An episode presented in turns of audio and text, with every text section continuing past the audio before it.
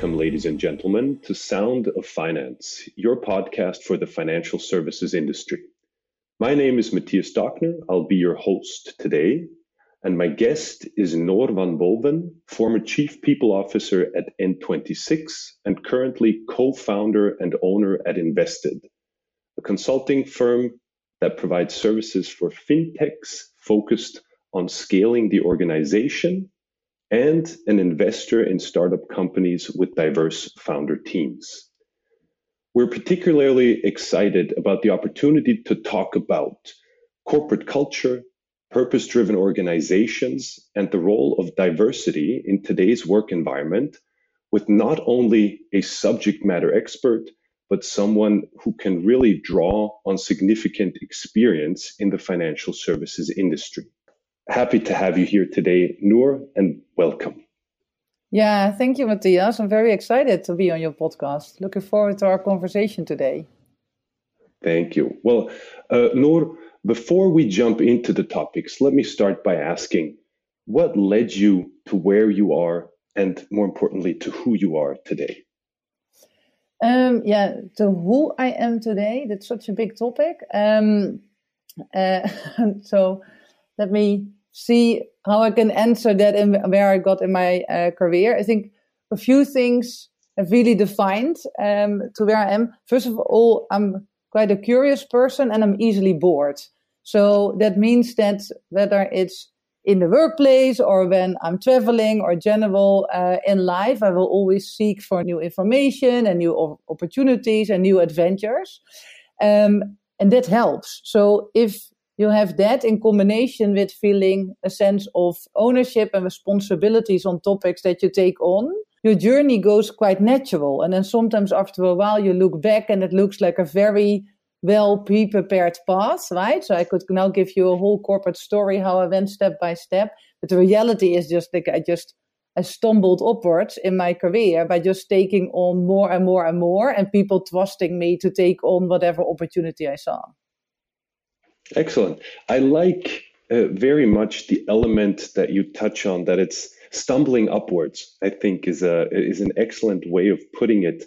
Um, I uh, actually heard an interview uh, on the weekend uh, with Michael Sandel, Harvard uh, professor on philosophy, where he talks about the tyranny of merit, and he talks about exactly that phenomenon that a lot of us forget once we get to where we are and what once we, we are perceived as successful uh, we think that it's our own doing when in reality the element of luck uh, and stumbling upwards is oftentimes sort of critical to remember. Yeah. Let's jump right into the middle of things. A former colleague of mine referred to the work environment that we're all facing today as being the age of always on transformation would you second that? And if so, what does that mean to you? It's a good statement. It's definitely true in the environments where I work, right? Um, I do think that in general, like if you look at, at society, things are just changing faster, right? I think that's a fact of life, and there's a, there's enough data backing up uh, that statement. And it also means that we, as human beings, need to adapt to constant change, whether that's in our private lives, with the societal issues that are challenging us, but also in the workplace. I think working in a fast changing financial industry, working in scale ups where uh, I'm mainly working, change is a constant by the nature and the DNA of it, right? And um, uh, that also requires that we as human beings become really adaptable and flexible to navigate that um, and find ways like how can we comfortably manage through that change without it constant feeling as disruptive change. Um, and we could talk about what it means for an HR organization, but I personally really like. I think it's an obligation for leadership to guide people to the change that it feels as organic change rather than constant radical change, because that will have a different impact on people. Mm-hmm. You touched on already the the responsibilities of leadership and obviously as an extension of that the, the responsibilities of the organization where do you see the responsibility of, of people themselves and how can they navigate this constant change what do they need in in your experience, other than sort of support from their leaders? What do they need? What skills do they need to bring to the table or need to develop in order to navigate this landscape? I think what will happen for people is to, and for some people that come more natural than others, is to always build in, even in fast moving organization, build in reflection time, right? So, because when you're in the weed of things and the smaller and on on the smallest, if you're operating on a very small level of detail, that can also be with strategic work, by the way, eh? it doesn't have to do with the level of work, but when you're deep down in something, it's very difficult to see where you are operating in the journey. And forcing yourself, and it could even be with small habits like on a Friday, just writing three bullets to reflect on the week and just look back on what you reflected on in multiple weeks, is forcing you to go above the topics that you are in and seeing the full landscape. And it's a little bit like um, this is a bit of a different element, but it has the same dynamic to it. If you look at cultural changes, if you live in a small village, you will probably say, okay, in my village, we're so different than the people on the next village, and it feels like extreme difference. But then, if you're going abroad or you're going to um, a different province, you will actually see, oh, me and that next village are actually have a lot in common you are much stranger. And then if you go abroad, you will actually relate to your country culture. And if you go to a different continent, you might actually feel European. Because the higher up you go, the different the context belongs, and the differences are becoming smaller. And I think it operates on exactly the same way when you're talking about change journeys. So you need yourself to force yourself that if change feels really big on a process you are working on, elevate yourself either on your team perspective or on your company perspective within the industry. And the bigger you make your field of operating and, and the perspective and the lens through which you are looking at the elements that you're touching, the smaller the changes will feel and the easier to navigate. Uh, and I think it's really important that people force themselves for that reflection time. What I very much liked is that how you explained the view on differences that you have between sort of the, the people in the village next to you because that's something i think that all of us recognize is when i'm in my own city i would never walk up to somebody and say hey you're from the same city you know you should either try this or try that or do this and do that. However when for instance i remember a time when when my wife and i traveled to new york we ran into somebody from vienna um, and which is where i'm from and and you immediately have something in common and you focus on that commonality that's sort of the yeah. smallest common denominator. And there's an there's an immediate level of trust simply based on the fact that you're from the same city. They will take your recommendation of where to go to eat in a different city that city being new york in that case um, because you you focus on that commonality And I think it's important to, like you said, also uh, make time for, for that kind of reflection and look at the bigger picture every once in a while. No, yeah, because you were saying it from an employee perspective, but that also means that as a leader, if you're talking about responsibility of leaders and uh, also an HR organization, it's to provide that bigger perspective, right? So change, especially in a company perspective, is never happening overnight. Things happen for a reason. Even the biggest change programs don't happen overnight. And it's leadership that needs to help the employees to see that bigger, bigger picture. And that bigger picture is also not a like a transactional one-off moment, right? That is taking people constantly on a journey and showing people like when you're going from A to B, that it's not a straight line that you're following. It will be a curvy road, right?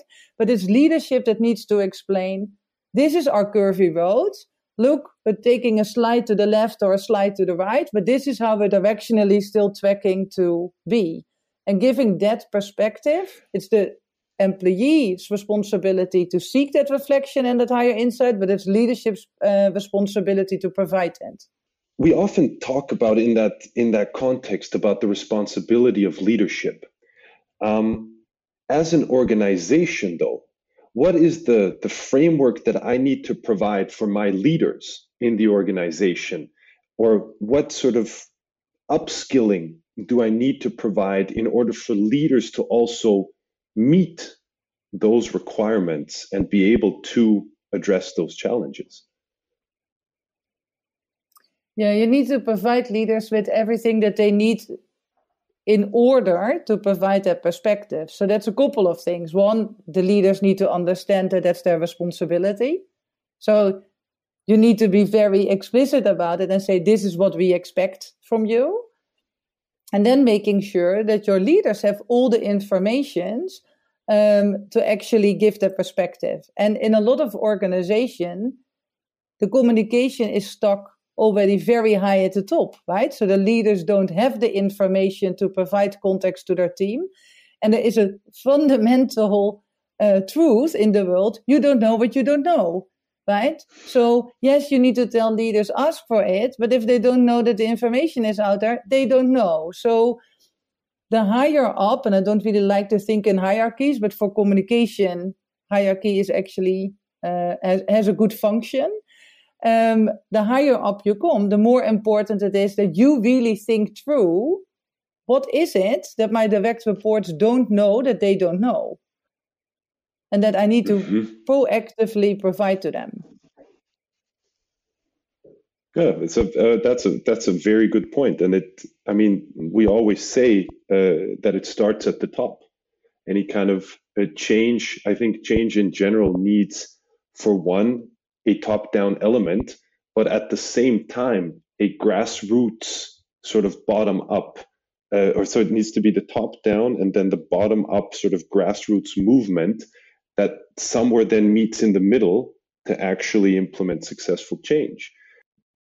Because that ultimately leads me to the next question is uh, established financial services companies versus the fintech space when it comes to adaptability or a propensity for transformation, existential transformation, or even uh, minor changes themselves, where do you see the, the key differences between the fintech space and sort of more a startup mentality um, and established financial services when it comes to their adaptability and their ability to complete transformations? It's not limited to the financial industry. I think for um, all corporates versus uh, startups, um, companies operate really well if they have very clear structures and processes for operational excellence. But the magic happens by the glue. And what I mean with the glue is where the people solve it when the process or the structure gets in the way, right? So people know each other, so we can touch on it separately. But I really like building out subcultures and sub communities in the organization so that those people become those glue layers, right? So if you work on a different department than I do, and something needs to happen really fast because otherwise the the customer gets in really big problems. Because I know you, I'll contact you immediately, Matthias, and we just make it work right? Because mm-hmm. the process would block the success of it. And that is the glue, but I can only do mm. that if I know who you are and I'm not stuck in a process to get to you. And I think where startups and scale ups can learn from the larger organization is to perfectionalize some of the processes and the systems where they are actually contributing to operational excellence. But I think in a lot of the older and larger organizations, the focus on process and structures have become so rigid that there is hardly any room for the glue that is needed to make the machine really operate smoothly, right? Or the oil is better, better than glue. Mm-hmm. mm-hmm. Um, I don't think uh, glue makes machines in general uh, operate. Um, but like there's no room for the oil, right? Mm-hmm. Anymore. Mm-hmm. And I think that this is where startups have an advantage, especially in rapidly changed environments where the change will happen because basically the oil is making sure that with all those moving pieces that are constantly changing that they still function together as one operating system Mm-hmm. Um, that's where I think the changing DNA is asking more and more to revisit where is a process helpful and where is a process blocking, and same for a system or an organizational structure. Mm-hmm. Um, I think that also that leads feeds feeds directly into uh, the next topic that I that I wanted to touch on with you is I find that oftentimes fintechs or startup companies in in in a broader sense, um, if they're founder and owner operated, there's a, a, a driving force behind what they do. There's a reason they started doing what uh, what they're doing today, and uh, you can yeah. categorize that as purpose. There's that the reason, the underlying why am I doing this? And we hear more and more, oh, the, the, the role of purpose, it's critical to uh, put purpose at the core of your strategy and so on and so forth. Um, and the question, though, remains in an industry that's as well established as the financial services industry and that has been around for as long as it has how do I introduce purpose into those types of tra- traditional uh, financial service providers when their mission or th- what they do has been very clearly defined for a long period of time? There two things I think we need to differentiate. So you have purpose in the sense of why are we doing what we're doing? And we have purpose of, as it's being used more societal, right? So then the purpose assumes that you have a that your why is also doing it for a greater good, right? Mm-hmm. Um, the reason why in um, especially the fast changing environments that we are operating in, you need to know why you're doing something is because the what is constantly changing and to ensure that you're still going there's a lot of opportunities and opportunities also distract. And if you have a constantly changing what in a highly distracted environment, you will lose course. You will lose traction on the direction where you are going. And by constantly communicating why you are doing something, the why is your only compass as an organization in the, with the changing what's. So that, that's one piece of it. The second piece on the, the more societal element of purpose has to do, I think, with a much more bigger topic that we see in society in general is that we've landed in an era of humanity where we are all driven by a greater good, right? We we uh, associate it more with the younger generations. I think it's more a timing thing, right? Like we are more involved in uh, environment. Um, it's not no longer enough that uh, a company is there for profit only. It's like, what are you doing with the profit? What is the whole purpose of having profit? Why would you have profit? Why, why would you strive mm. for profit? Mm-hmm. Those are the questions that are now being brought up in society. And that means that for very many reasons, there's A, the outside pressure of your external stakeholders, and external stakeholders is talent. Can you hire the right people? They demand that you're not only doing it for profit uh, you see it more and more in the investment scene, right? They want to see um, uh, profits and, of course, financial return on investment. But you're seeing a shift that they also want to see what is the additional contribution that you are making to the world.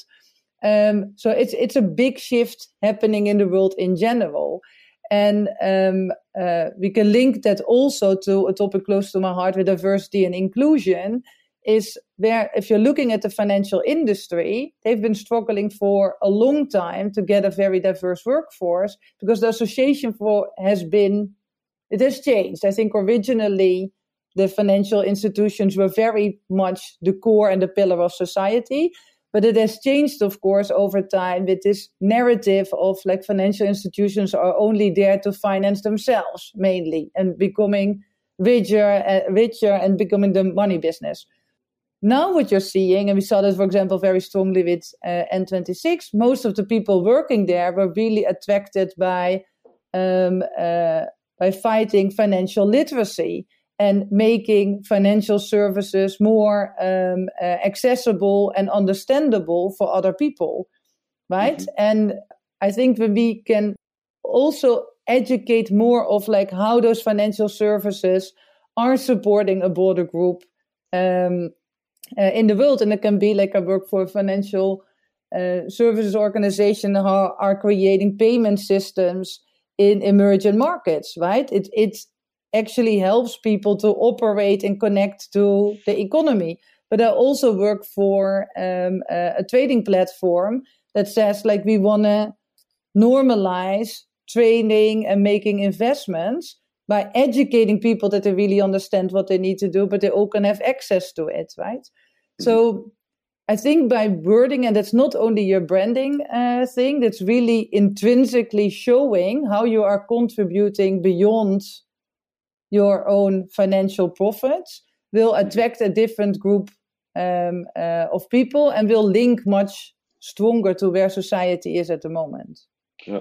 Also for investors and customers, by the way, also demand it, right? Like exactly, I think, and that's uh, no matter which conversation uh, I'm in right now with sort of board level executives, it's always about customer centricity. Yeah. Uh, and you touched on two very important points that I want to pick up uh, sequentially. The first one was sort of the uh, the role of purpose, and I think how to implement it so it doesn't sound like a, or seem like a branding exercise. And we'll touch on that first. Yeah. Uh, and the second point was the role of, of diversity, um, especially in financial services, that I then obviously want to dedicate some time to as well. Um, but but let's start with the first one, um, because a lot of times we have these conversations, and we're doing uh, a lot of workshops right now around uh, mission, vision, values with uh, with a whole array of traditional financial service providers, and the biggest challenge is um, that executives or the teams that work on these topics they always have the external perspective in mind.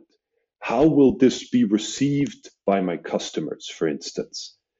Um, how can these organizations or what kind of mindset shift needs to happen um, so it's an actual purpose driven organization and so that purpose is at the core of what they do versus it, having it simply be a branding exercise well it starts with like the fact that i spoke about the talent market and forgot about the customer shows the the the the different focus that people have and that mm. you can get slightly uh, blindsided in general, everyone is society, right? So for most of the financial uh, services that uh, we offer, it's all the same, right? Your your future or your current employees are also your customers in the other way around. Being it even if it's uh, if you're operating in small business area or B two B.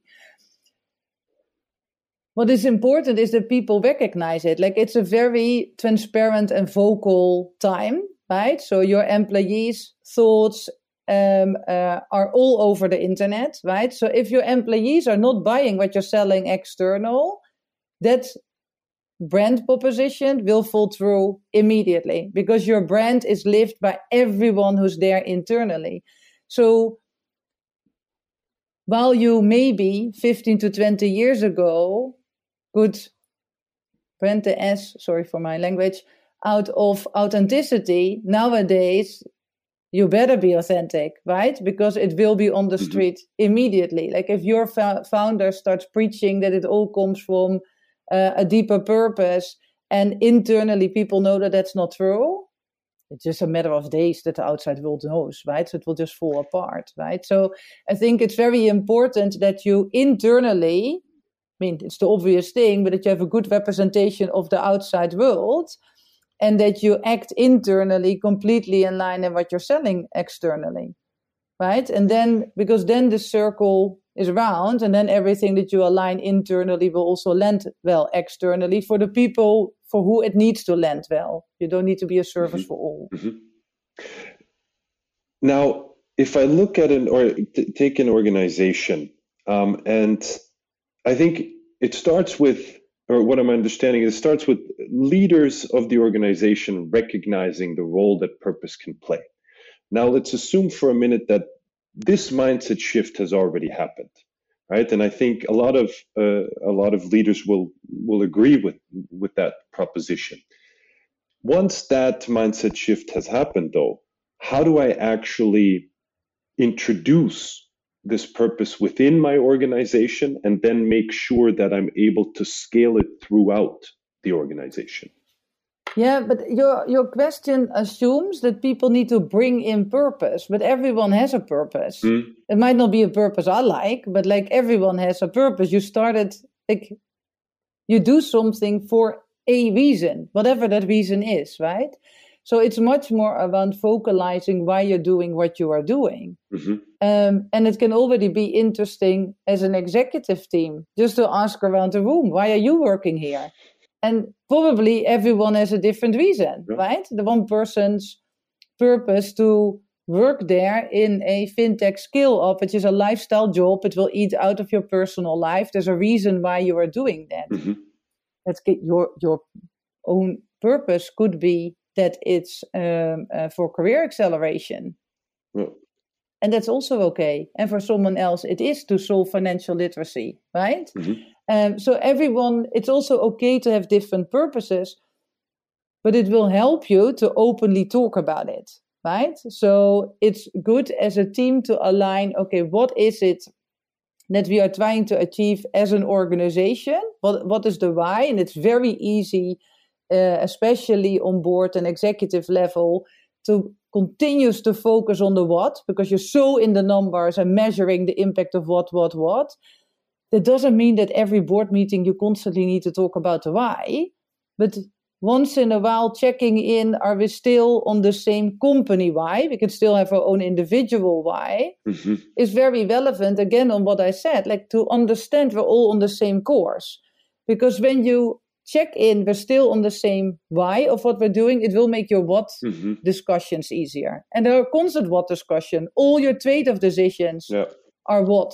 All the boardroom conflicts are around what, right? Yeah. And going back to are we still on the same why will help you to solve those as well. So it's not only from a greater good perspective to look at your purpose. It's actually from operational excellence perspective quite relevant to go back to that point.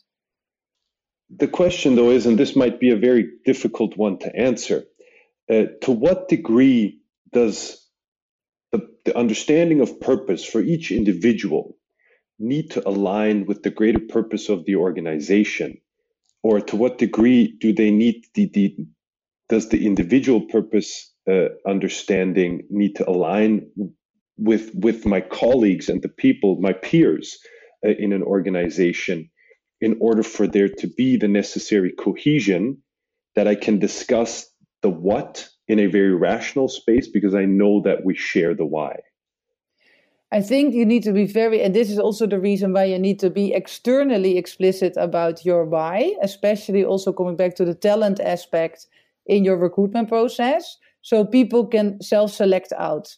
Because while not everyone needs to have a shared primary why you are there on the day to day, you should all have the company why somewhere in the reasons why you are there.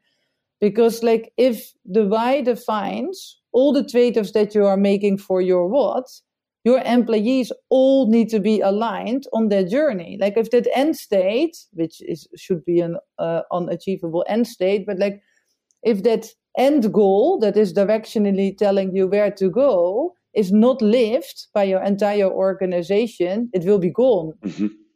Right? So, yeah.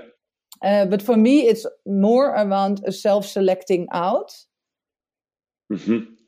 opportunity by being really explicit and vocal about it because it will form their day to day. Every decision is based on that why. So, what I'm hearing though is that the sort of the the the intrinsic purpose that we share and branding are not mutually exclusive, but rather there's a correlation, and I need to yeah, brand myself along the lines of my purpose in order to pre select or in order to give people a chance to self select whether or not they want to be part of a particular organization. Yeah, and that but that and it even goes on in yeah, and it is even on an individual level, right? So if you bring it back to a very operational thing, but like recruitment, mm. as an organization, you know yourself as an organization best. Mm-hmm. And it's an illusion to think you can interview someone for five hours to have a watertight uh, process that will make sure that that person is successful in your context. And I will tell you, there's no such things as superstars or not superstars. People are a superstar in the right environment. And it's your mission to find the people who can excel in your context. In that process, the candidate knows themselves best and you know you best. So you have an obligation to be brutally honest about your context. And the candidate ideally has the on their mind that they have the duty to put their true self on the table and that includes the why they are doing stuff so you can both objectively assess whether this is the context for that person to be successful i fully understand in reality it's different. People want to go for the job. Everyone's selling themselves uh, and companies are selling themselves. But in the core every person should understand what makes them tick or what may, why they want to join an organization and what they need from that organization, right? Like what are your triggers and your motivators and putting that on the table and understanding your own purpose as a human being and, and sharing that with another organization and asking the other organization, does that fit how you operate? Uh, mm-hmm. Uh, is super important. Yeah. Uh, then maybe let me sort of uh, draw the connection here between, uh, or try to draw the connection between purpose and, and culture, uh, corporate culture, that is. Um, to what extent does purpose influence the corporate culture that I have? Um, I think I think for a large extent, and mainly because the why you are thing, doing things very often also influence and comes from the same values as how you are doing things. And for me, culture is around how you are doing things. So they're very strongly connected because the values that are underpinning your why and your how mm-hmm. are the are the same values, right? So there's a very strong correlation between the two. Okay, so yeah, so if purpose is why am I doing a certain thing, then the culture is my view of how to best get there. How are we going to do it? Yeah, and both and both, yeah, and both operate on a foundation of uh, values, and they're the same. Mm-hmm. Uh, and then, which leads me directly into the next point. Um, what do you think is the biggest lever for corporate culture? how can I influence it, or what is the biggest lever in order to influence corporate culture? The biggest, I mean, there are a lot of levers, I think, but um, uh, the biggest one is your people, right? Because in the end, an organization is um, just a community of people. And mm-hmm. the if culture is how we interact, that is defined by the collective of that group, right? They mm-hmm. Their rituals and the rhythms, etc. Like you cannot formalize. I mean, there are small things that you can implement as an organization to support your culture, right? Um, with every process that you put in place, you underline or you strengthen the cultural foundation of an organization. But no matter how many corporate rituals you have put in place around a certain culture, if you are an organization with 500 people and you're hiring randomly 500 people not linked to your uh, current setup, those 500 people will completely define your company culture. And to a certain mm-hmm. extent, that's okay, right? So, for example, if you have a larger organization, like if you're multinational, your culture has already been embedded for so long, rituals are, are completely embedded. Mm-hmm. And the people coming in are such a small percentage of your current organization that they will be completely onboarded in your culture. And when new people are coming in, they already became your cultural ambassadors. Yeah. And you go into hyper growth, that's a very different thing. Your culture is really an organically changing part because you're hiring new people, probably from different backgrounds. So that slowly that's changing, right? The same thing is when you're opening a new office. That's why you also very often partially by the culture of where the organization is, but, but even with large international organizations where the country culture is not that strongly recognized in an office, you still see that every office has their own culture. Mm-hmm. And the reason for that is, is that they started from scratch, hiring people who started to put that culture in place and they created their own rituals. And that's also okay, right? Mm-hmm. Um, because they will never, I mean, there's enough on a company level so that there is a connection. But it's also okay that your office in Vienna has a slightly different culture than the office in Berlin or the office in Barcelona. And that office is, and that doesn't mean that everyone in Barcelona is Spanish, right? Yeah. Yeah. So that, like, that's, I think, the main thing. It's about people. So that also means that if you want to change your culture, mm-hmm. actually looking at your candidate pipeline mm-hmm. and um, setting a different tone can help you change that culture. And I think a very good example is Uber, for example. They had years ago cultural problems. I don't think that's a secret. And what they always have been really strong at from the beginning was in their recruitment practices. And they have literally almost redesigned their culture of like, what are elements that we want to keep? We want to keep like the culture of drive and fast and speed and ownership. But we want to add more inclusive elements. We want to have a more diverse thought. We want to have more team play, peer elements, etc. And they've adjusted some of their HR processes, but what they mainly did is that they changed some of the elements in the recruitment process to make that more inclusive and target different profile to diversify the organization. And it was a journey of years. But now, if you look at elements of an inclusive culture, Uber is actually leading by a lot of those examples. Now, no one would have thought that, like, right? Mm-hmm. Five or six years yeah. ago. I think that is an excellent example and also a perfect segue into the second sort of part that I that that I uh, highlighted earlier that we wanted to talk about the element of diversity. Um, and I think you men- mentioned also in the beginning. I think in the financial the financial services industry and the, the traditional financial service providers, uh, you mentioned in the beginning sort of struggle with the element of diversity um, and, and, and sort of a more inclusive work environment. Can you talk a little bit more about what, what exactly does that mean and how are times changing? Yeah, so I think that the the the stigma of the financial industry, right, which is still a bit, um, yeah, either old school bankers of Wall of Wall Street, right, like, and but both have a very strong male connotation uh, to it. Um, I think what is shifting is that we are seeing more and more the responsible role of financial institutions in society. I think that that's opening up and, and making the industry a bit more appealing uh, to a broader uh, talent group. I do think there's still a lot of work to be done, to be honest. Mm-hmm. I think it will help when uh, they're talking more about the role in society and, and also the purpose behind some of the services. I do think it's really important because your customers also nowadays are equally men and women. Like the financial, even in most households, of course, I mean, I'm stating all the obvious, like people in the financial industry should all know it.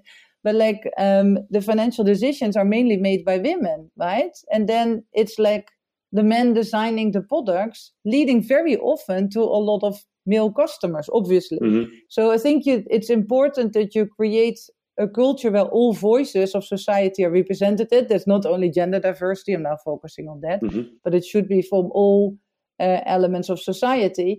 And when the banking and the financial industry in general is associated with um, a high privileged part of society, it's not only uh, men, it's also associated with high privilege, uh, rich backgrounds. I mean, look around you that's not the, world that we are operating in. That's actually a very small target group right? Mm-hmm. if you would go out with a product only targeting that product group most of your investors will say no that's not a great market opportunity. So why would you then only focus on that talent pool? You need yeah absolutely. And as an organization you need to understand that to change the dynamic you need to put in active effort.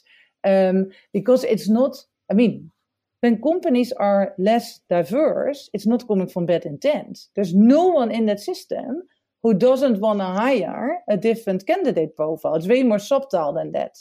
So going through it and opening it up and and i mean there's some very easy obvious things to change to make your uh, organization more inclusive uh, yeah it will it will have the business effect but it will also help your company culture and it will have a spin wheel effect mm-hmm. you need to make the first changes for it to also open up and uh, increase more and there's there's something that you mentioned that I want to pick up on. Uh, I think that because uh, when it comes to to diversity, um, it's a an issue that is in it by its nature very subtle. Yeah. It, what I mean in the sense of the what the the effects that lead to a lack of diversity are often very subtle. Nobody's purposely sort of doing that. Yeah. Um, the question that I have is uh, exactly along those lines.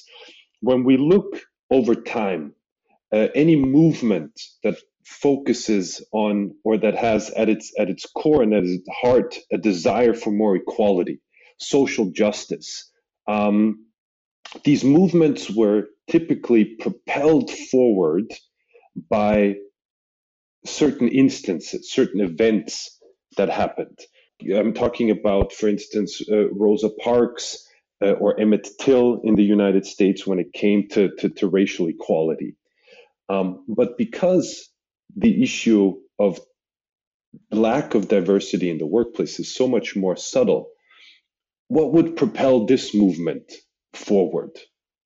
Yeah, yeah, it's an interesting question because like the basically what you're touching on um, the elements that you are saying I also think in society, by the way, that it's it's more subtle, but the events that you're talking about is much more the radical change, right? And we have seen some of those elements, by the way, like it is the people who have been speaking up and suing their employers in Silicon Valley really created a big change. Um, mm-hmm. I would say, like in general, I think we need to differentiate between activism, which mm-hmm uh, in society can have great effects, right? Like and, and, and big moments in history uh, come from that. I think in organizations, like I'm more of a fan of organic change mm-hmm. and making sure that there is an uh, an opportunity to speak up, right? Because those moments of activism and rebellion they happen in organization is when people feel that they can speak up Mm-hmm. And I think if with you as an employer, your employees need to go to acts of activism because they're not heard, you already lost the battle and you missed the mark a long time ago. Yeah. And that's also what happened in society. And I think, I mean, it's 2020, or 2021 even. Yeah, can you imagine? Um, so by now, yeah. creating an environment of inclusion and belonging, and creating, you were talking at the beginning uh, of the podcast about grassroots initiatives. I mean, it's very basic that you have employee resource groups. It's very basic that you have Ask Me Anything sessions and opportunities for people to speak up and that you have speak up guidelines that mm-hmm. people can raise those topics. So I think you should be able to already have a very open dialogue in your organization around creating a culture of inclusion and belonging. You should be able to avoid activism to be necessary to become a more inclusive workplace. Very good. I, I like that thought. And I, I, like what you said about sort of the, the, the organic change and the role of the grassroots act, uh, uh, grassroots movement um, and uh, in order to sort of continue uh, the movement. There's still a long way to go, eh? but um, uh, I was going to ask you exactly that. I think there's there's two um, there's two uh, measures by which we can sort of assess this type of movement, diversity movement. One is the distance to where we want to go. You already said we still have a long way to go. Yeah. But uh, also sort of the, the velocity, the trajectory that we're on. Do you feel that this uh, movement is picking up speed? Is it already at a, a degree where you think organic change can happen in a very conducive way, or does it still need to speed up? For me, it definitely needs to speed up. Like I have had moments where I thought, "Oh, no, it's really getting traction." I mean, actually, like when you're talking about uh, uh, societal change, like I think what happened last year around uh, Black Lives Matter, I think triggered a lot of uh, conversations and, and change in the workplace as well. I think that's good. But then, if you look at the implication of COVID and you see that in every country, Western or non Western, it has the biggest impact on employment of women disproportionately and set back women completely mm-hmm. in the workplace shows how fragile it is. So, even the small movements that we have made mm. with one world crisis has been set back significantly to an extent that it has taken us years and years and years to make that progress and it's just one covid virus that that wipes it off the table right um, and another element is like mm-hmm. uh, me and my co-founder we're actively um, uh, we're very active in the investing scene and mainly focusing on female founders if you look at the investment gap from a gender perspective, and it's purely gender because, like, if you look at ethnicity, um, it's even worse. I mean, those numbers are shocking. You really think that you're living in a different era, right? Mm. So there are, I think we are like, if you're looking at the culture of inclusion and belonging within the workplace and, and the moments to speak up, I think a lot of positive progress is being made. Mm-hmm. And I think most companies do have more grassroots initiatives and, and opportunities for people to speak up but it's still necessary for people to speak up yep. and and and we're very far away from uh, a world of equal opportunity and every every employer every manager every person who can influence it from whatever um, uh, whether you're part of hiring teams or you're a team lead everyone needs to feel the responsibility to uh, contribute to that change. Otherwise it's not going to happen. I think that's that's very true. Um, that it's not only the people that want to see the change happening that play a role uh, in in making it so, but others that are also uh, accepting of the change and, and and allowing it to happen rather than sort of uh, investing their energy in, in in oftentimes blocking it. Yeah, and I think everyone should feel the need for that change, right? Yeah. Because even if you are not a minority within the setting that you are in. There's always a setting where you can be a minority. Um, but bringing it back, like moving it away from diversity and bringing it to inclusion and belonging. Mm-hmm. Everyone wants to work in an environment where everyone can bring themselves and where everyone gets equal opportunity and access to things, whether you use it or not, right? Which I think perfectly closes the loop to the importance of purpose. Yes. Because if I have a common purpose, that's all I need to know. It doesn't matter who somebody is, where they're from, what they look like, uh, which gender they belong to. If I have that shared purpose, that's the one thing that matters. That's what, what's going to propel me forward as a team, and that's what's going to carry me. Um, I can see that. Uh, look, quite frankly, this conversation could also go on for three hours. um, I can definitely, uh, I have a million follow up questions still to ask, um, but we do uh, face a certain timeline restriction with the length of our podcast. Of Um, so I want to give you uh, one final uh, or one opportunity, an opportunity. Is there anything, any any final thoughts that you would like to share with our listeners um, about sort of the things that we talked about today? No, um, uh, no, yeah. If, if anyone wants to connect about this topic, like please reach out to me on LinkedIn because I always love to hear uh, other perspective. And all of the topics that we touched on are not transactional, right or wrong perspective, right? It are uh, evolving perspectives, and it's a reflection of how I formed my thoughts over the years, and that doesn't mean that they won't change, right? So if everyone, anyone has a different perspective or can contribute to my own journey, then I would love to hear that feedback. Excellent. Well, I can only second that thought. Um, obviously, this podcast will be uh, shared um, throughout social media, so uh, please uh, do. Um, so we'll we'll mainly post it on LinkedIn uh, first and then on our other uh, ZDB social media channels. Um, if you want to engage directly, uh, this is a message to our listeners. If you want to uh, engage directly with uh, Noor, then uh, please do reach out to her via LinkedIn. If you want to engage with us on this topic, with both Noor and myself, Um, please feel free to comment um, and, and, and share your thoughts on these topics.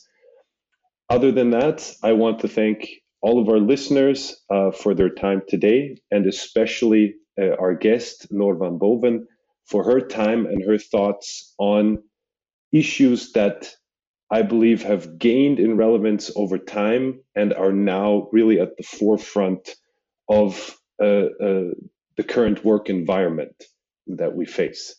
So, thank you very much again. Uh, it's been an absolute pleasure talking to you. Cool. Thank you, Matthias. Same here.